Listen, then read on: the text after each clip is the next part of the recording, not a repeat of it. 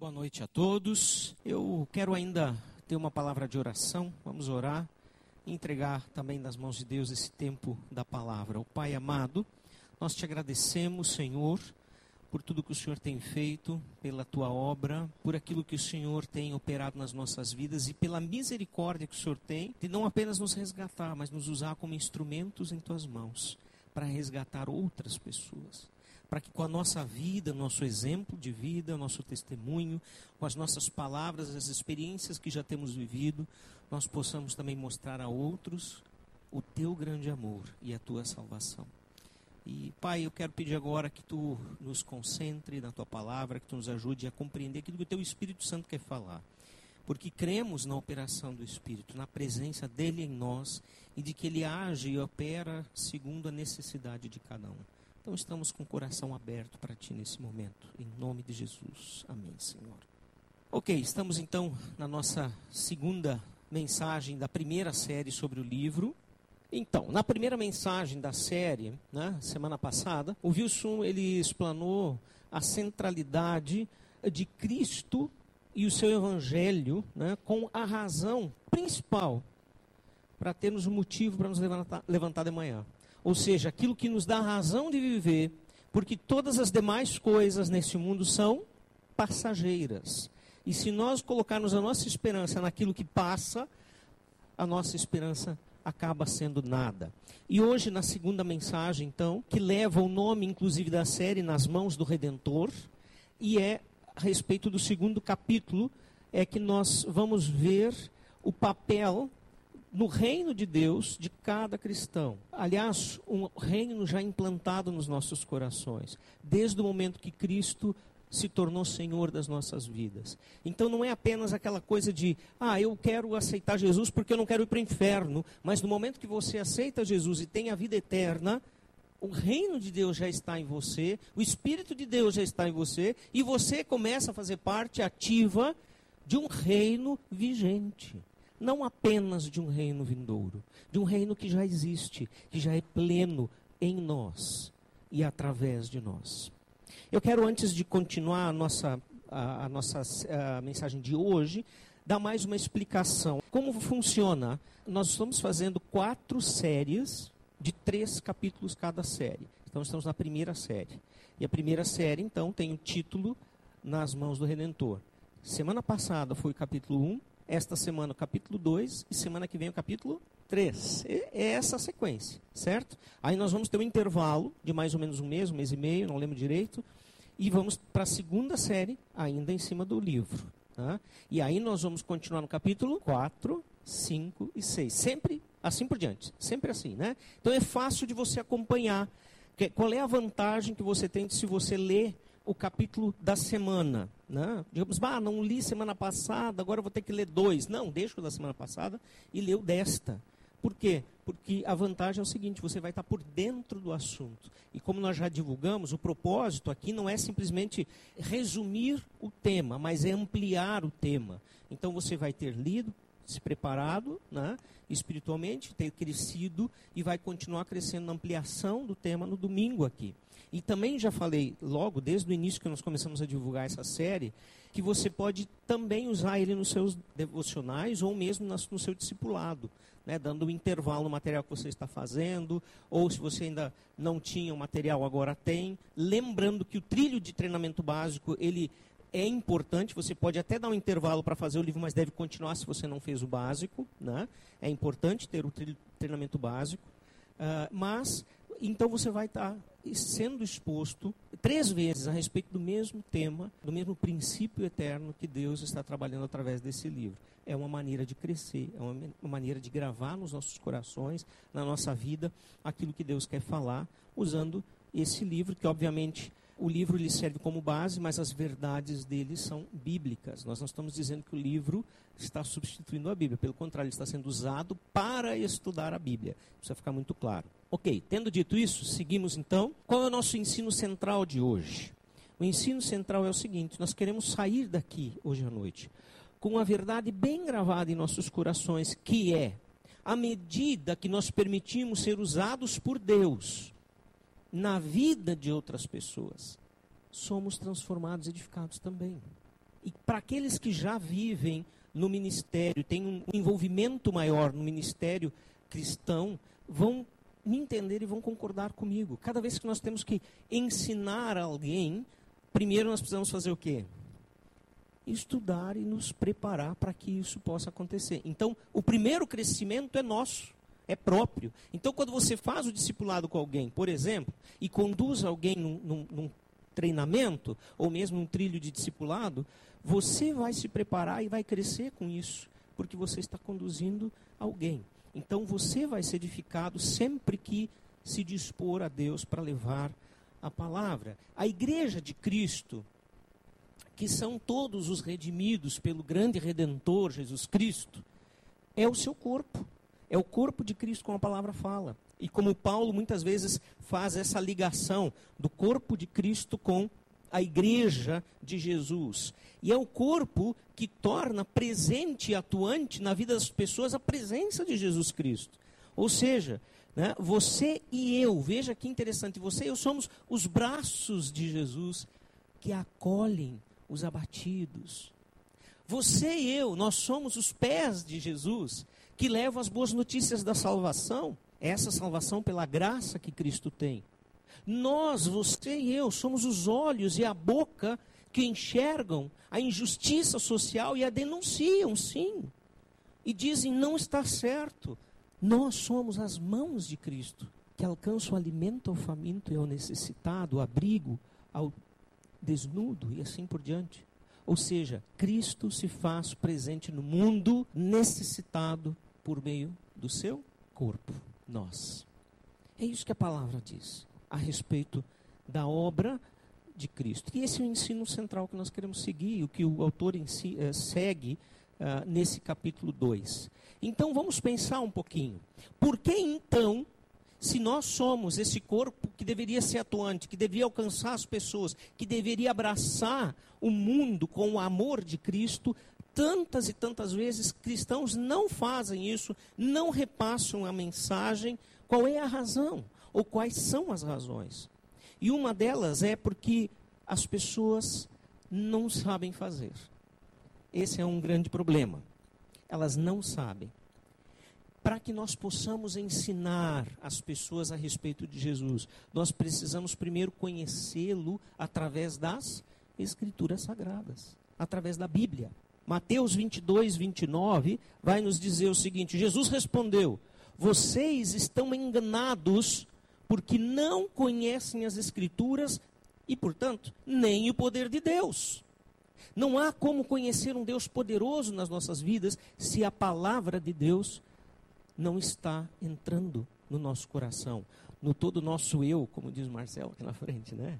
Assim, todo, todo eu aqui. É o ser. Se quiser usar a palavra em hebraico, é nefesh. Fica mais bonito assim, né? Nefesh, mas ele tudo explica o que, que é, né? O ser por inteiro. Amarás o Senhor teu Deus de toda a tua alma, de todas as tuas forças, com tudo que você é. Essa é a ideia. Né? Então, a discussão aqui, nessa situação, era sobre como se daria o casamento no reino dos céus. Mas o princípio que Jesus está ensinando, na verdade, é que a palavra de Deus é fonte de toda sabedoria que vem do alto, do próprio Deus. É isso que Jesus está ensinando mesmo que o assunto era como é que vai ser lá no céu. Quando alguém morrer, né, e foi casado duas, três vezes, com quem ele vai ficar? Jesus diz: ora, vocês são todos, não sabem o básico. No céu não se dão em casamento e não se casam. Não vai existir isso. Então, se você está louco para se livrar do seu marido da sua mulher, espere a eternidade, que lá você vai estar livre dele. E se você não quer esperar até lá, trate os seus problemas. E aproveite a vida aqui que Deus deu a dois da melhor maneira possível. O evangelista Lucas, ele falou da mesma forma a respeito das escrituras ao se referir, né, aos nobres bereanos ou os moradores lá da cidade de Bereia. Ele disse em Atos 17, 11, sim, o evangelista Lucas que escreveu também Atos dos Apóstolos. Os bereanos eram mais nobres, diz ele, do que os tessalonicenses, pois receberam a mensagem com grande interesse, examinando todos os dias as Escrituras para ver se tudo era assim mesmo.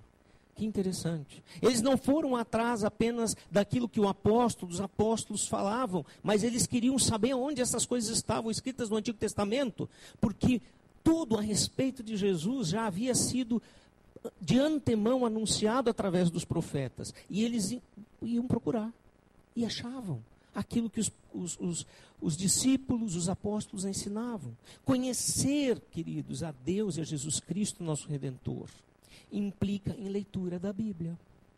Ah, ele se revela através do seu espírito, sim, mas sabe qual é a principal função do espírito que Jesus diz para o corpo, né, para os discípulos?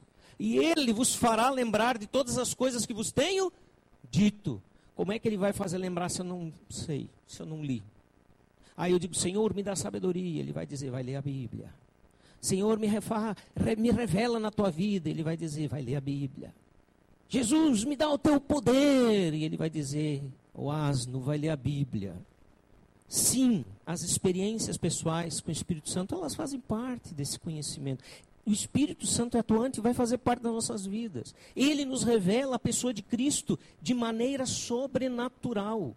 Nós podemos ensinar as pessoas com aquilo que nós temos experimentado e aquilo que nós temos lido. Mas a obra é sobrenatural, a transformação é sobrenatural. O convencimento do pecado, da justiça e do juízo, como diz a própria palavra, é obra do Espírito Santo de Deus. Mas sem conhecer as Escrituras, como poderei saber o que estou experimentando, se o que eu estou experimentando vem de Deus ou não? Porque, gente, o inimigo das nossas almas, Satanás, ele também nos faz ter experiências sobrenaturais.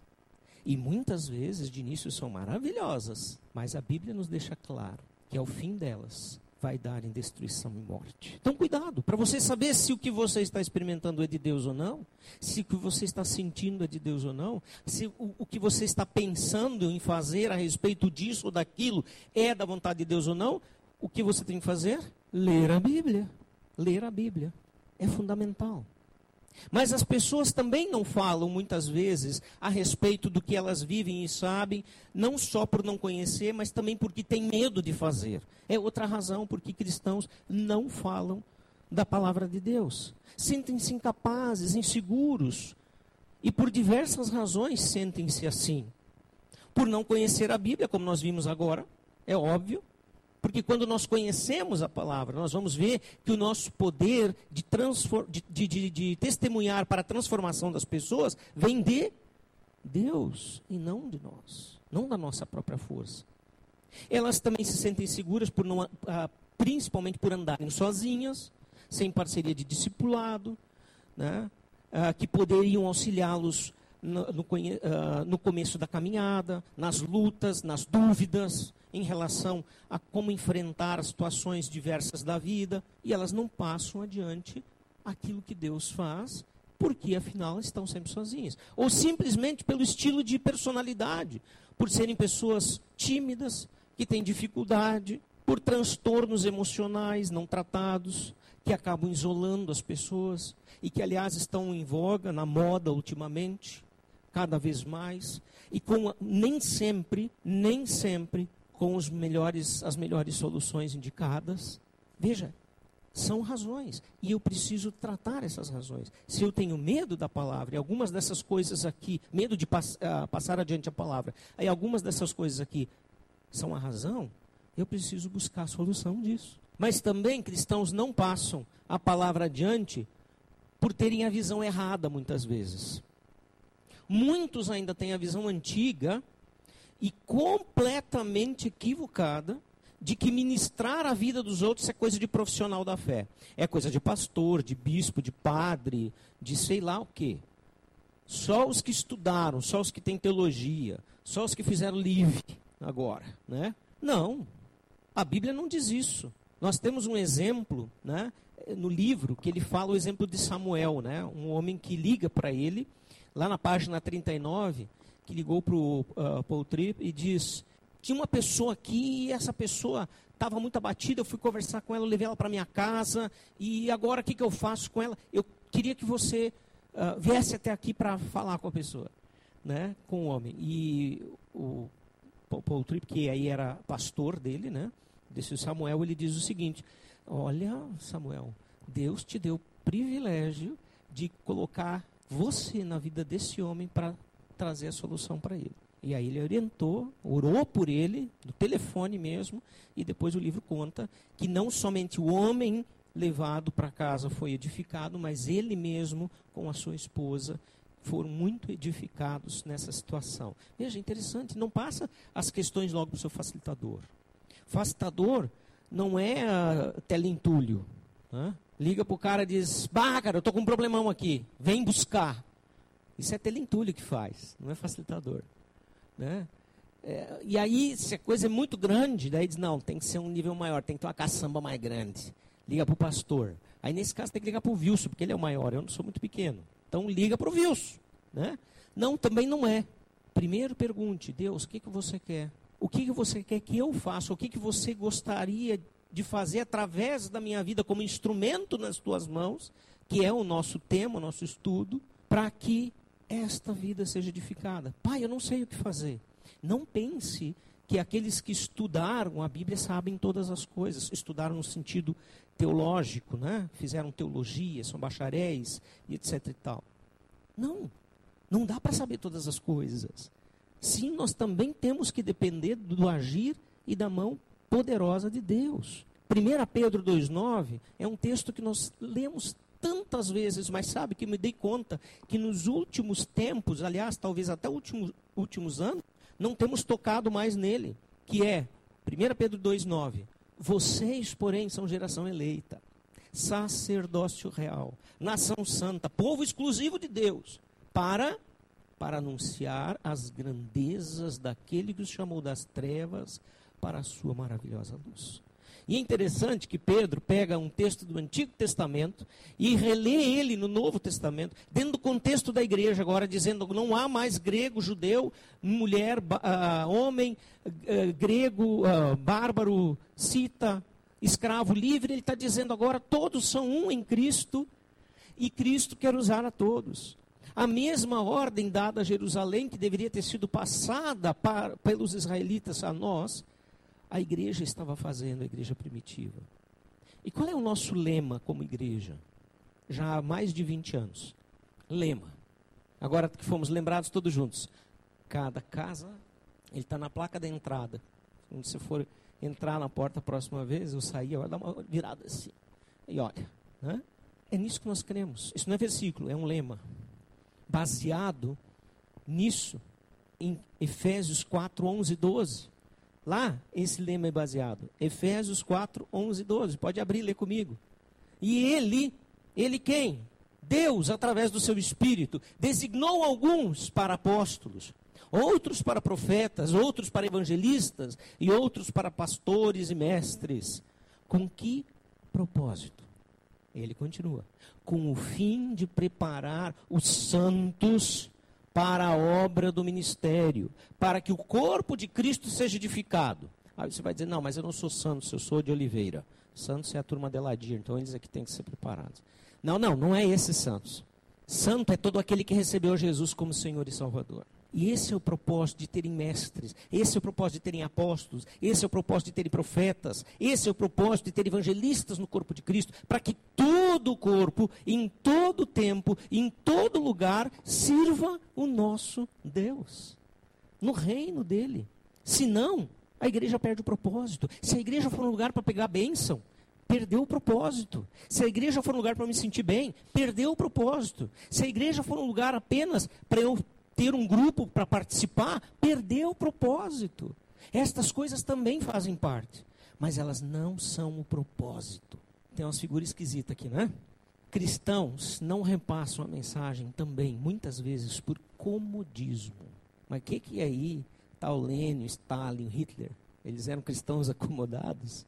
Não. O comodismo na história da igreja sempre foi resolvido, sabe com o quê? Com o fator desacomodador da perseguição. É impressionante. Isso aconteceu logo no primeiro século, quando a perseguição romana espalhou os primeiros cristãos, iniciando com o martírio de Estevão, quando ele foi apedrejado.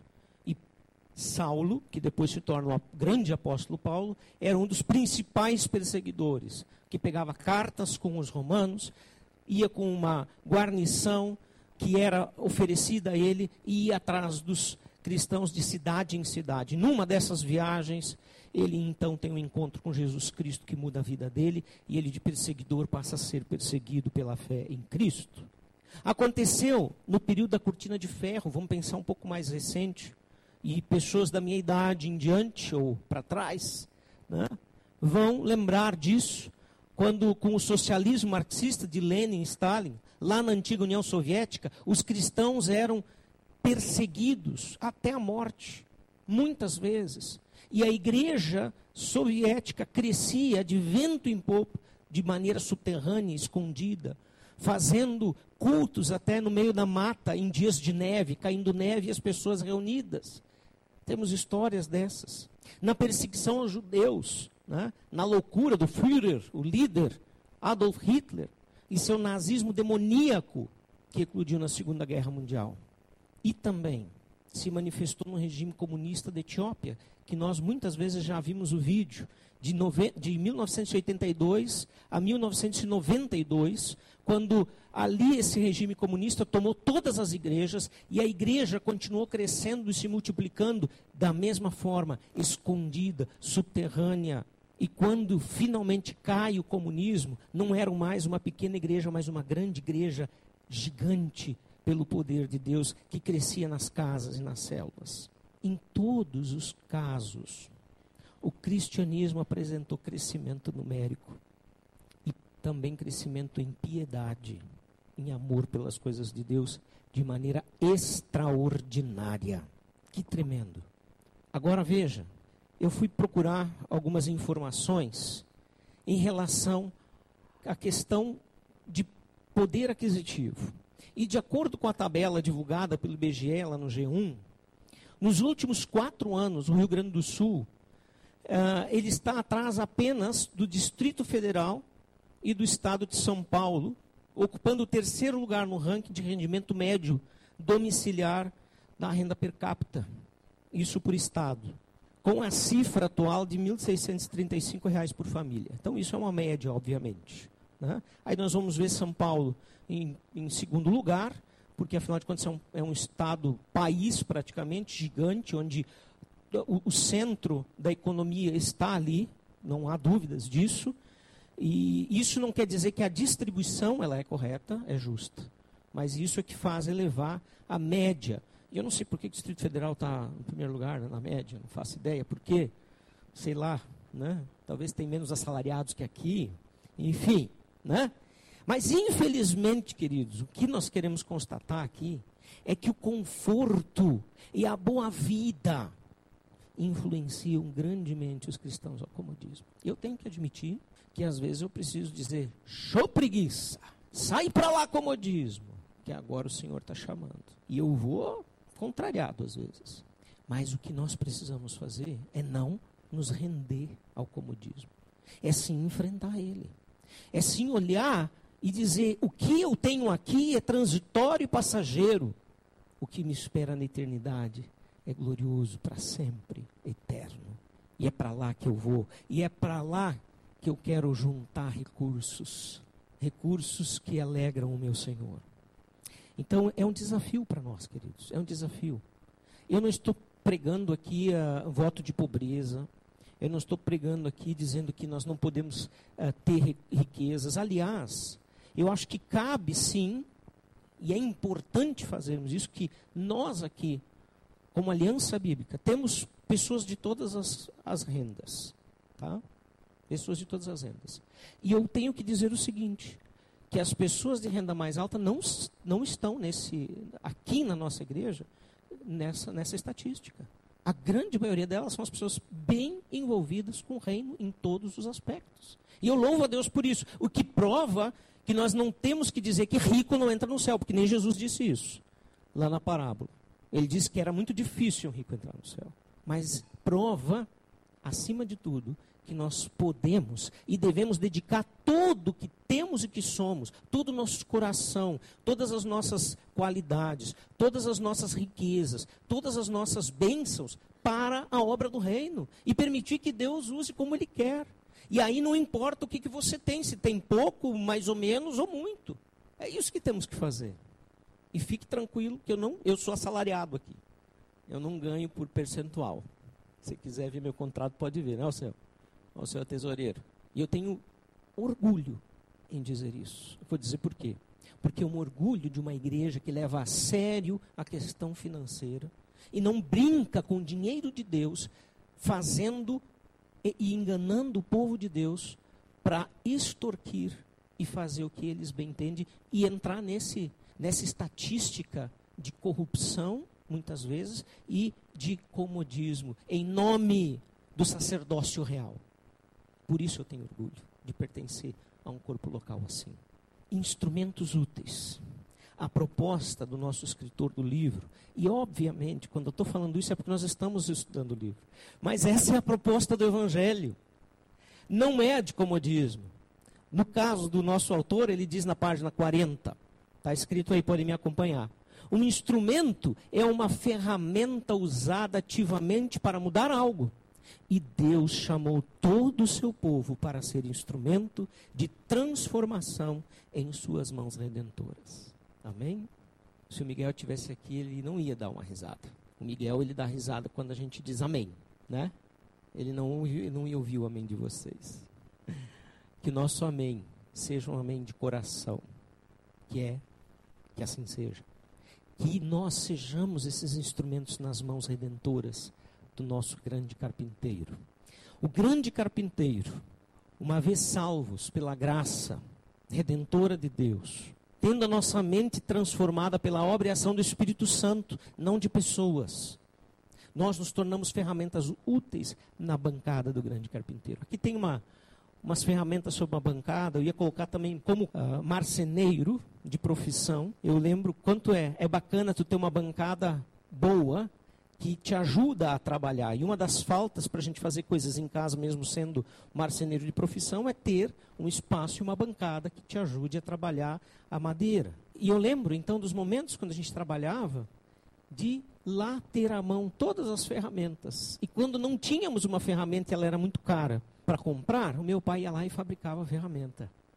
Né? Ele fabricava ela, mandava soldar uma peça aqui, outra ali, ia para o esmeril, tirava, e quando nós víamos, a ferramenta estava lá e estava disponível para a gente usar e fazer a obra que nós precisávamos, que não dava para fazer sem aquela ferramenta.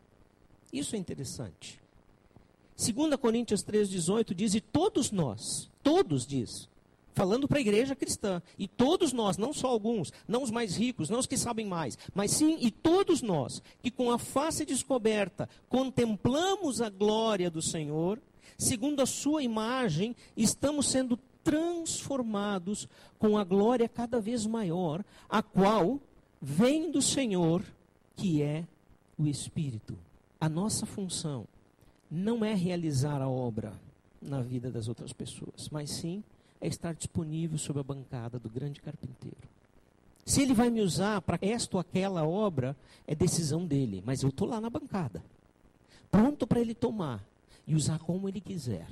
Eu não sei que ferramenta você é.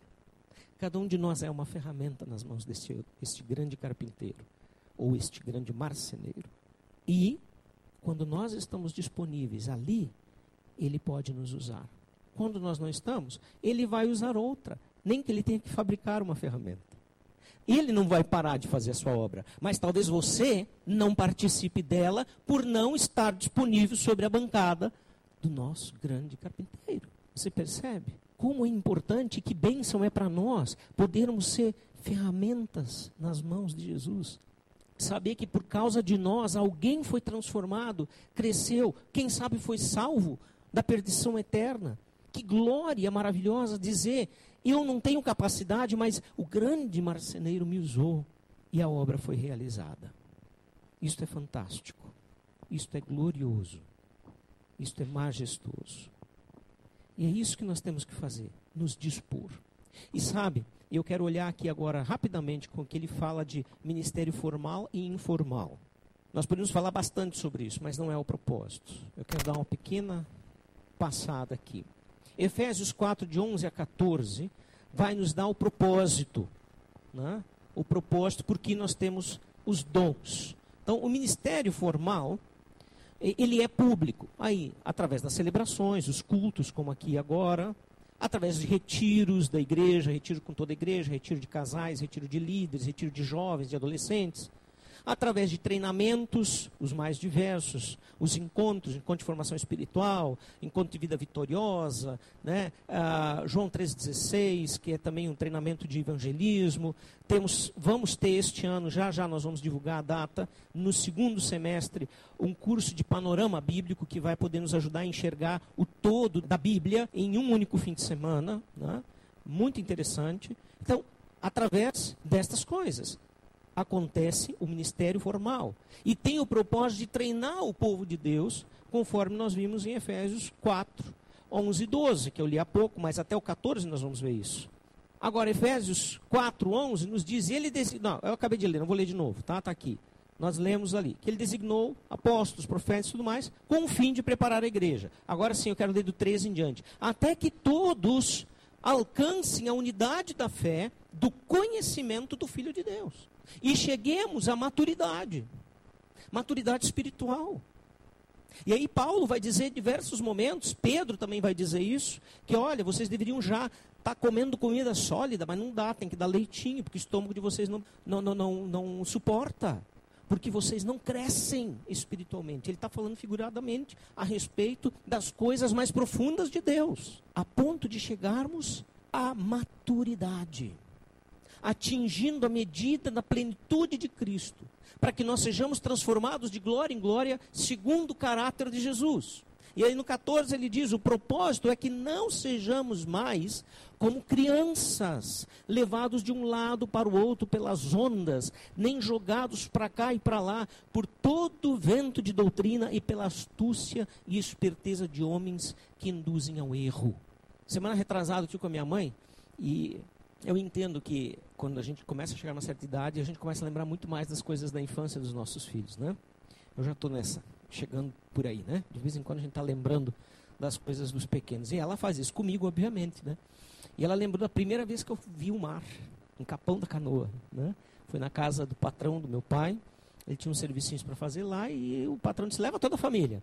E eu era muito pequeno, não lembro que idade eu tinha, mas era ah, um bebezão ainda, né? Já caminhava, etc e tal. E a mãe disse que me botou na areia lá para brincar. E ela disse que lembra que quando eu vi que a onda chegou, chegou perto de mim, ela pegou em mim, mas assim, baixinho, né? E quando aquela água me alcançou, disse que eu levantei e, ó, saí a mil. E ela teve que correr atrás, disse que não, eu não olhava para trás. Disse que eu ia estar tá correndo até hoje se ela não me pega, né? E não quis saber do mar, né? crianças são levadas para cá e para lá, se estiverem dentro da água, diz ali, para não ser levado para cá e para lá por qualquer onda ou vento de doutrina, por qualquer coisa que dizem isto vem de Deus. Agora a moda é essa. Agora você tem que fazer assim, agora levanta a mão, agora cai para frente, agora é para trás, agora tem que grudar na parede. Aonde estão essas doutrinas? E tem coisa pior que isso ainda. Isso aí são demonstrações.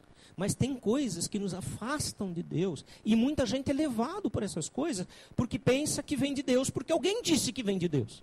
Mas não consegue perceber que tem engano. Que tem coisas que vão contra a própria Bíblia. E se vai contra a Bíblia, vem do. Ah, pode dizer Satanás, diabo, bem alto, ele existe. E ele não, tu não chama ele se falar o nome dele.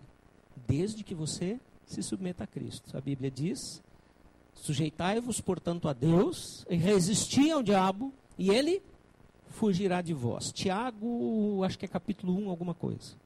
Acha aí, lê todo o livro de Tiago, que é pequenininho, você vai ler, vai achar. E o versículo 15. Antes, seguindo a verdade em amor, e aí você vai ver as coisas escritas aí, os resumos né, do texto. Seguindo a verdade em amor, cresçamos em tudo naquele que é o cabeça, Jesus Cristo. Dele todo o corpo, o corpo de Cristo, nós. Ajustado e unido pelo auxílio de todas as juntas, cresce e edifica-se a si mesmo em amor, na medida em que cada parte realiza a sua função. Vamos pegar o pastelão aqui de exemplo. Foi uma, um trabalho espiritual, pastelão? Sim ou não? Se não foi, vamos tirar do calendário. Não tem mais. O fato de a gente fazer ele para arrecadar fundos não significa que ele não seja espiritual. Porque o nosso propósito de usar o dinheiro é espiritual. Nós temos uma missão e uma visão para essa obra. E não só isso, porque a forma como ele acontece vai ser espiritual. Como eu lido nos relacionamentos aqui no trabalho, como eu me dou, como eu realmente me empenho, como eu ouço o desafio do Wilson semana passada, que ele disse: não vem só pegar teu pastel, vem fazer alguma coisa. Nem que seja levar um saco de lixo lá para fora. Né? Cada um tem o seu papel. E sabe, faz já alguns anos que a minha função é organizar a limpeza, não sei porquê. E não tenho problema em limpar, passei aqui limpando, limpando banheiro, sabe? Ah, limpando ralo entupido, enfim. Era eu e o Sugismundo, no final, que era um lixo só. Né? Eu e o lixo era a mesma coisa, né? de tão sujo que eu estava. Ah, eu fiz um chimarrão, é, fiz dois, é isso aí, servi para uma coisa diferente. E cheguei em casa e graças a Deus tinha uma quiropraxista porque eu já estava entrevado. Né? Saí do carro com a ajuda dela e ela botou no lugar e continuei caminhando. Né? Então, Guto, por favor, não more muito longe que eu vou precisar né, de uma quiropraxista seguidamente. Não importa o que, que você é, mas ele é o pastor, como é que ele estava trabalhando com lixo? Olha, eu faço bem. Não faço? Não, limpeza. Não é orgulho, não. Eu sei que eu faço bem. Então, por que, que eu não posso me limpar e ajudar? Não interessa o que, que você é. Não interessa quem você é, que ocupação você tem. Sirva onde tem necessidade. Sirva onde você faz bem. Pronto. É isso que nós precisamos olhar. É para isso que nós precisamos ver. E isso não só num evento, mas em toda a vida do corpo, lá no seu trabalho, uma situação. Alguém que, por causa das lutas é, da vida e situações difíceis financeiras, teve uma pena, né? foi julgado por causa de umas questões financeiras e teve uma pena e foi realmente lutas que a pessoa não conseguiu dar conta. Não foi que a pessoa roubou, né? Não estou falando dos nossos políticos. Estou falando de alguém que realmente nas agruras da vida se perdeu, teve que pagar uma pena e esse pagar pena foi fazer uma obra social numa entidade de caridade. E eu disse para a pessoa assim: Querido, eu sei quanto você lutou para resolver essa questão. Deus também sabe. Pode ser humilhante o que você está vivendo, mas não precisa. Faça o que você está fazendo para Deus. Faça o que você está fazendo pensando naquelas crianças que você está ajudando. No caso, era uma entidade que cuidava de crianças. E faça o melhor. Não pensa na pena. Pensa na oportunidade que Deus te deu para fazer. Não importa onde você está. Faça o melhor. Faça o melhor. Efésios 4, 15, 16 vai, olhar, vai nos mostrar justamente que o ministério uh, também é informal. Não é algo feito sem conhecimento, a revelia da liderança do corpo de Cristo. Preparados e mobilizados, cada parte vai realizar a sua função e assim como acontece no corpo humano. Porque se a gente olhar da forma como o corpo humano funciona perfeitamente, é aí que Paulo vai fazer essas eh, essas ligações, esses exemplos tremendos, e ele está dizendo assim o corpo de Cristo deve funcionar. São como engrenagens bem ajustadas, lubrificadas, que fazem tudo funcionar com excelência. E se uma engrenagem tem um dente quebrado, já não funciona mais. E é isso que o texto vai nos dizer.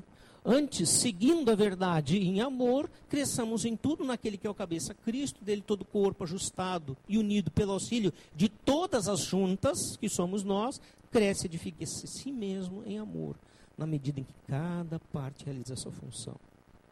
Então, é um corpo que segue a verdade, que aprendeu e a aplica de maneira amorosa nos seus relacionamentos.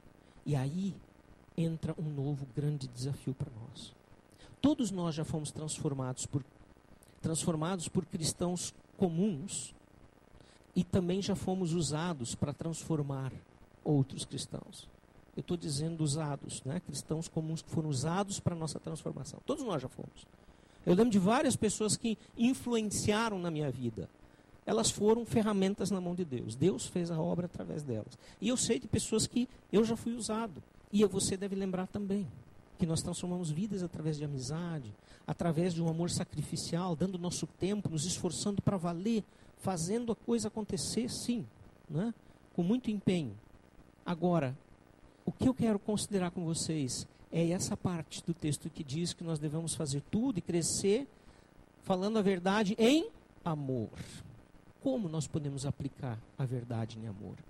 Queridos, não existe maior expressão de amor do que correr o risco de ser rejeitado por alguém com quem nós nos importamos, ao exortá-lo com relação ao seu pecado, suas escolhas erradas.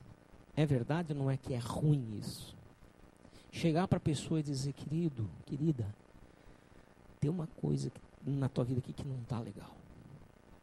Daí a pessoa já dá aquela olhada. O que, que é? Daí tu já pensa, bom, agora se eu falar, vai vir bomba. Nós não podemos concordar com o que é errado. Apenas para não perder a amizade.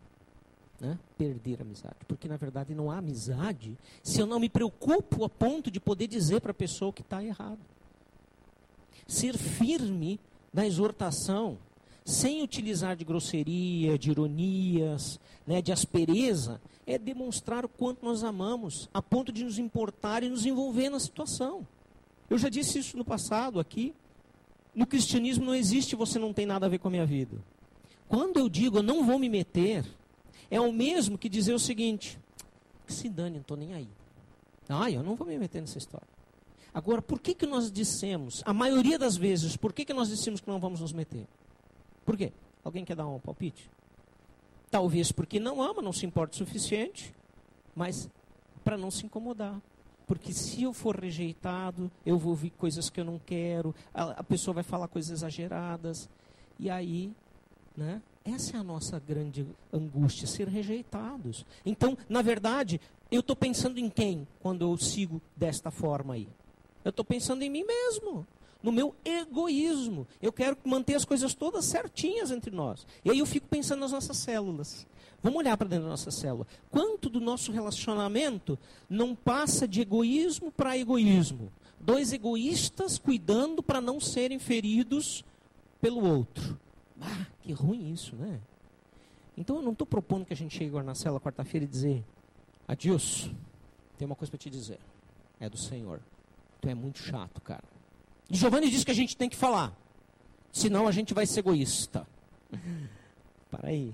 Não, não me usa para isso, pelo amor de Deus. É em amor. Em amor. A verdade em amor. É. Eu também acho difícil. É bem mais fácil falar aqui na frente. Mas esse é o nosso desafio.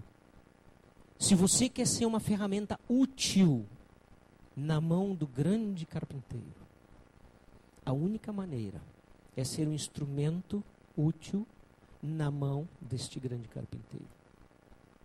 A única forma é estar disponível lá na sua bancada e importar-se com as pessoas que ele ama, as pessoas com quem ele se importa.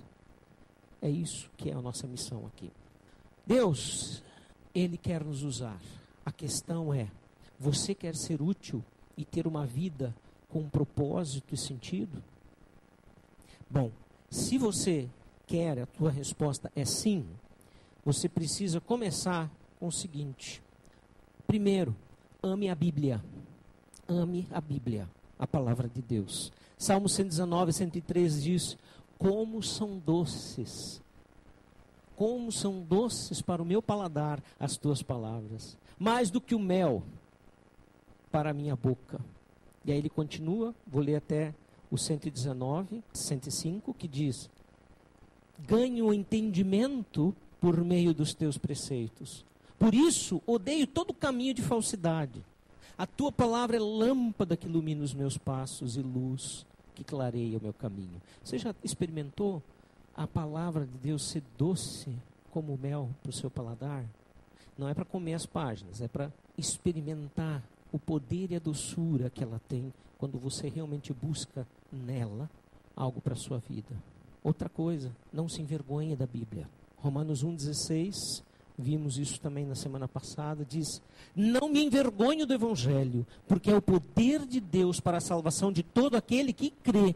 Primeiro do judeu, depois dos gregos. Sim, é verdade que a palavra e o Evangelho veio primeiro para os judeus, mas depois para todas as pessoas através da obra de Cristo na cruz. E outra, leia a Bíblia diariamente se você quer ser útil na vida da, das pessoas e nas mãos do grande marceneiro.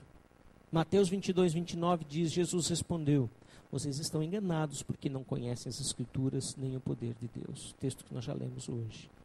Estude a Bíblia regularmente. Não só leia, estude. Atos 17, 11, lemos também sobre os bereanos.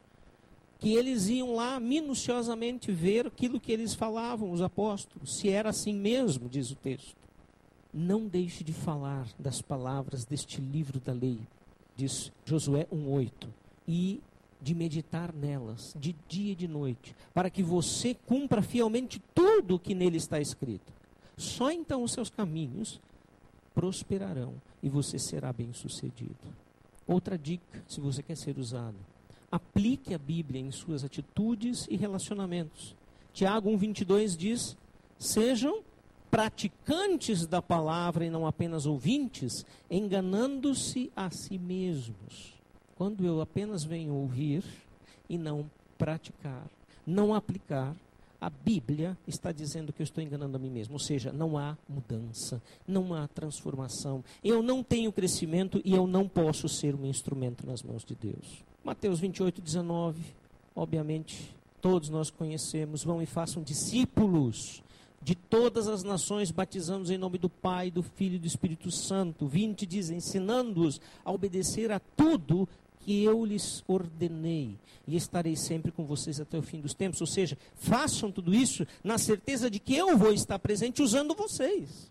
Estejam disponíveis a ir fazer discípulos, ensinando a obedecer todas as coisas, batizando em meu nome, em nome do Pai, do Filho e do Espírito. É essa a missão. Mas não se preocupem, porque eu estarei com vocês até a consumação dos séculos, até o final, até o dia de Cristo. Pronto. Busquem conhecer os seus dons se vocês querem ser instrumentos na bancada do grande carpinteiro. 1 Coríntios 12, 31, entretanto, busquem com dedicação os melhores dons. Passo agora a mostrar-lhes um caminho ainda mais excelente. E aí ele fala da obra do Espírito através dos dons. Estes são os nossos desafios se queremos ser usados por Deus, se queremos ser transformados de fato por tudo aquilo que Ele quer fazer na nossa vida e através dela.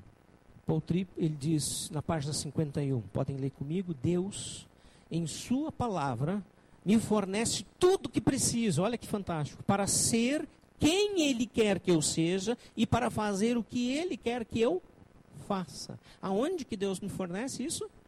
Na Sua palavra, tudo. E eu concordo com Ele. Tudo que Deus espera de mim e quer fazer na minha vida é na palavra que eu vou encontrar. Eu posso buscar com certeza de que vou encontrar, sem dúvida nenhuma. Mais do que um livro de instruções, né, que faz a vida funcionar, entre aspas, a Bíblia trata da história do próprio Redentor e da redenção que ele opera.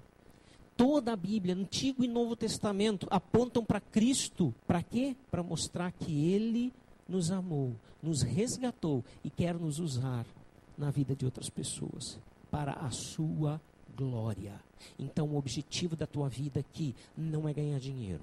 O objetivo da tua vida aqui não é ter saúde. O objetivo da tua vida aqui não é ter um corpão. O objetivo da tua vida aqui não é ter uma família maravilhosa. O objetivo da tua vida aqui é simplesmente glorificar a Deus com a tua vida.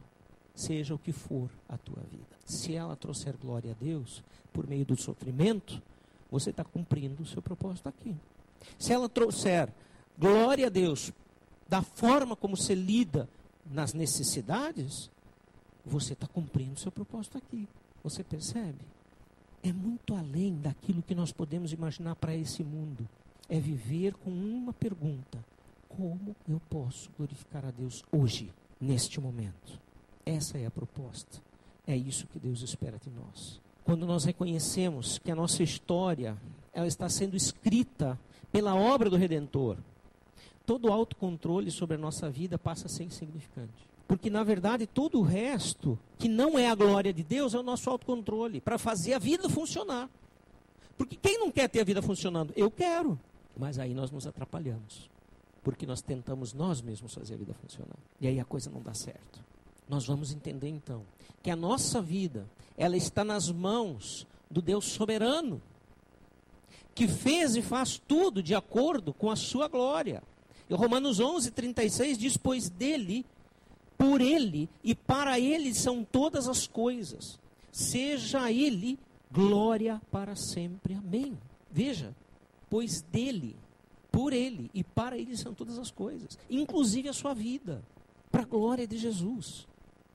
Todas as demais demandas da vida, elas vão ser supridas de maneira perfeita por Deus, quando nós cremos que devemos buscar em primeiro lugar o seu reino e a sua justiça, e todas as outras coisas vos serão acrescentadas, diz Mateus 6,33. E o mesmo acontece quando somos chamados para levar o seu amor aos outros. Ele nos supre e ele nos faz capaz, porque ele é que faz a obra. Nós somos apenas instrumentos em suas mãos. Um martelo deitado na bancada é só um martelo. Um martelo na mão do grande carpinteiro é uma obra tremenda, fantástica. Nós não precisamos ficar tensos e cansados, esperando de alguma forma resultados acontecerem. Por quê? Porque é Ele que faz a obra. Ele que vai produzir os frutos através do Espírito.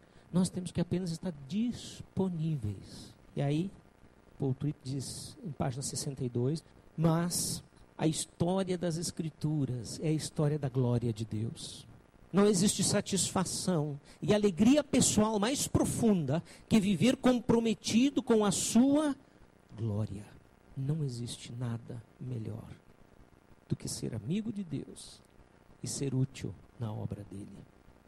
Poder cantar usa-me.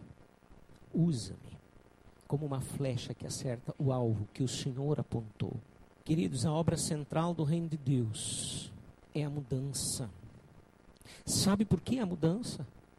Porque lá no Éden, a queda com o pecado do ser humano desfigurou a glória de Deus em nós. Perfeita, maravilhosa. E agora, a obra de Deus através de Jesus é a nossa mudança, a nossa transformação, para que nós possamos representar a glória de Deus, de tempo em tempo sendo aperfeiçoado segundo o caráter de Cristo, como já lemos. Deus a realiza à medida que o Espírito Santo habita pessoas e habilita essas mesmas pessoas a levar a sua palavra a outras pessoas. A Bíblia tem tudo que eu preciso para ser e fazer o que Deus quer que eu seja e faça. Creia nisso, experimente isso. Agora, tem um perigo. Nós precisamos ter um conhecimento geral, mais profundo, mais amplo da Bíblia, para não tirar ensinos do contexto e fazer de pretexto para aquilo que eu quero fazer, para aquilo que eu sinto e dizer que isto é bíblico. Por isso nós temos que conhecer as Escrituras. Por isso que nós temos que nos empenhar de verdade. E isso requer uma escolha e um esforço pessoal.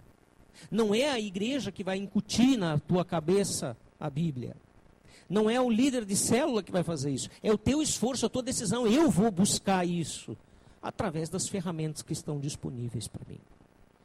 E eu quero finalizar quando ele diz: essa é a do trecho do livro. Essa é a obra do reino de Deus. É a última frasezinha que ele fala no capítulo. Bem a última. Essa é a obra do reino de Deus. Pessoas nas mãos do redentor agindo diariamente como seus instrumentos de mudança permanente. Já pensou que maravilha? Você chegar um dia diante de Jesus e dizer: Muito bom, muito bem, servo bom e fiel. Seja bem-vindo ao descanso do Senhor, ao gozo do teu Senhor, porque você foi fiel para aquilo que eu te usei e quis te usar. É o que eu mais quero ouvir. A minha proposta de aplicação nas células já foi para os e-mails dos fastadores, as pessoas cadastradas para receber, e eu tenho aqui seis cópias, se você quiser pegar depois que, que você gostaria que as pessoas fizessem ao ver um pecado na sua vida? Pensa nisso. Está acontecendo alguma coisa de errado na minha vida. O que, que você gostaria que as pessoas fizessem? Não dessem bola, fechasse o olho, falasse para os outros? O que, que você gostaria? Você ama as pessoas a ponto de dizer a elas a verdade ou você não tem esse amor suficiente? Reflita sobre isso. E o desafio é que na célula você fale sobre isso. Como você pode conhecer a palavra de Deus de uma maneira mais profunda? No seu processo. Estou perguntando no seu processo. Não estou querendo que você diga a resposta certa. Ah, é por isso, isso. Não. Onde você está no processo de conhecer Deus? Qual é o próximo passo no seu processo? Você já passou pelo trilho de treinamento? Ah, não? Então está na hora. Se você já passou por ele se acomodou, não. Não pode. Qual é o próximo passo? Você já fez alguns cursos aqui da igreja? Quais faltam para conhecer mais de Deus? Você lê a Bíblia quantas vezes por semana? Essa é a proposta, que você reflita nisso, como você está. E compartilhe com a sua célula, para que a sua célula se identifique com você, ore por você, você ore por outros, vocês achem soluções juntos. Essa é a proposta da célula. Não é descascar um ao outro, é ajudar um ao outro para crescer no amor de Cristo. Vamos orar. Pai de amor, muito obrigado pela tua palavra, que é tão verdadeira e atual para os nossos dias. E, Senhor, numa coisa melhor que ter a convicção de se estar no centro da tua vontade. E é isso que eu desejo para a minha vida e para a vida de todos os meus irmãos aqui presentes. Que cada um de nós possa ter a convicção de que está, sim, sendo usado por ti no centro da tua vontade. E que se não estiver, que ele seja capaz e capacitado pelo teu Espírito para andar em transformação e mudança. Abençoa-nos e usa-nos para a tua glória. Que estejamos disponíveis como ferramentas sob a bancada do nosso grande carpinteiro Jesus Cristo. Amém, Senhor.